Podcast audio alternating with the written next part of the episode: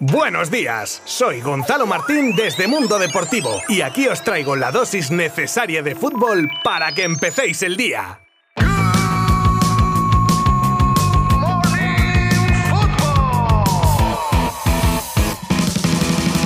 Último Good Morning Football de la semana, que alguno ya se estaba tirando de los pelos ahí al borde del colapso. Tranquilidad, que este es el episodio 95, que se dice pronto de esta temporada, y por aquí me tendréis un poco más contando las noticias más destacadas del mundo del fútbol. Y como hoy no me han dejado ni Copa África ni nada, pues vamos a centrarnos en eso, en las noticias más destacadas, que no son pocas. Vamos con ellas.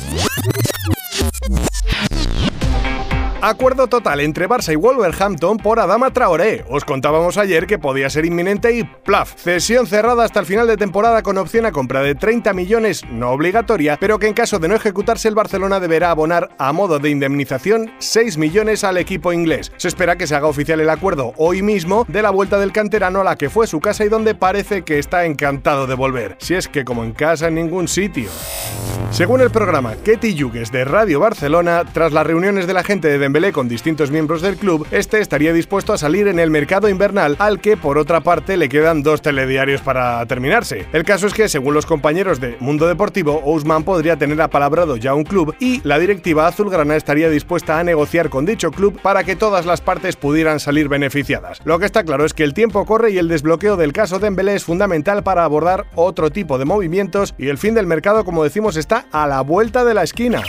Y un poco hilando con el tema de posibles llegadas al Barcelona, hay que recordar que ya, por desgracia, esta temporada el equipo se ha visto fuera de Copa, de la Champions y con las opciones como están en la liga, pues en fin, quizás se pueda buscar un resquicio de esperanza con la Europa League. Lo que pasa es que los culés solo pueden inscribir a tres nuevos jugadores y dos plazas ya están ocupadas por Dani Alves y Ferran Torres. Ahora parece que la tercera se la quedará a Dama y Abde o se quedarían fuera, pero si acabase llegando otro fichaje, este también.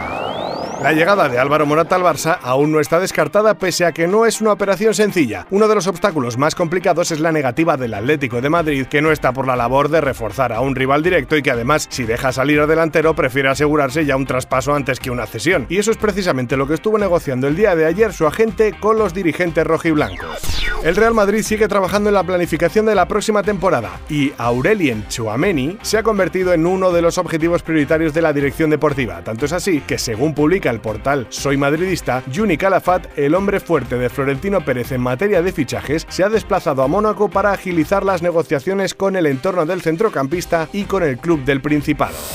En 2017 el Atleti fichaba a un prometedor extremo uruguayo que se quedó en eso, en prometedor porque no llegó ni a debutar con el Cholo y ahora es noticia por ser detenido con una pistola de 9 milímetros y en compañía de dos mujeres y un hombre con antecedentes por narcotráfico. Según fuentes policiales, el jugador dijo que llevaba un arma para un hincha que se la había pedido. Pues no sé yo qué es peor, la verdad, pero vamos, como cuando tu madre te pilla algo que no deberías tener y siempre es de un amigo. Qué pena, qué lástima.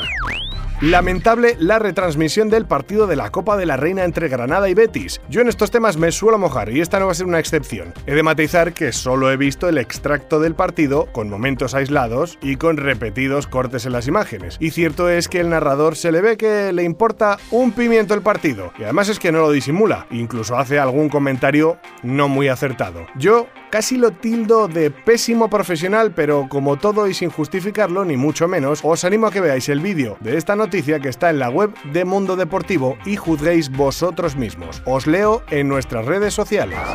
En 2019, Neymar Jr. fue acusado por una joven brasileña de violación. Al parecer, ambos se habrían conocido a través de las redes sociales y tras un intercambio de mensajes se vieron en un hotel de París. Ahora su documental, que está disponible en Netflix, habla sobre el desagradable caso en el que se vio inmerso el futbolista y la fuerte bronca entre Ney y su padre tras dicha acusación. Y cerramos con, bueno hombre, historieta de CR7. Si casi podía hacer una sección semanal como las polémicas con CR7 o las cristorietas, no sé, algo así divertido, ¿no? El caso es que esta vez tenemos por un lado a la web de Transfermark, especializada como la mayoría ya sabréis en la valoración de los futbolistas, y su magnífica realeza no debía estar de acuerdo con el precio que habían fijado por él de 75 millones. Y tras varias quejas a dicha web, acabó bloqueándola en Instagram. ¡Uh! ¡Qué reacción más madura de un adulto de 36 años! Habría que investigar también es verdad si sus quejas eran porque le habían puesto poco valor o mucho.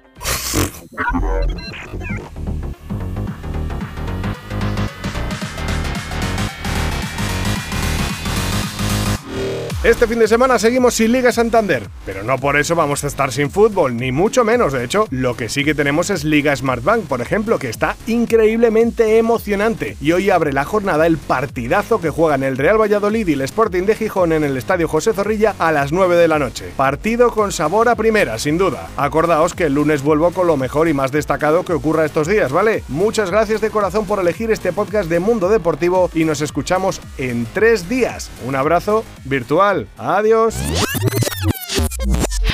Mundo Deportivo te ha ofrecido Good Morning Football, la dosis necesaria de fútbol para comenzar el día.